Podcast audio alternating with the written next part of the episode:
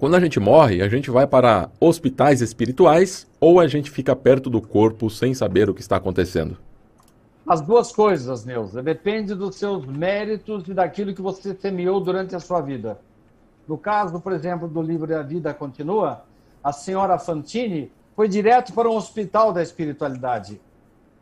Enquanto que aquele caso que eu falei do Francisco, do que você faz na vida, depende do seu apego, depende do bem que você realiza.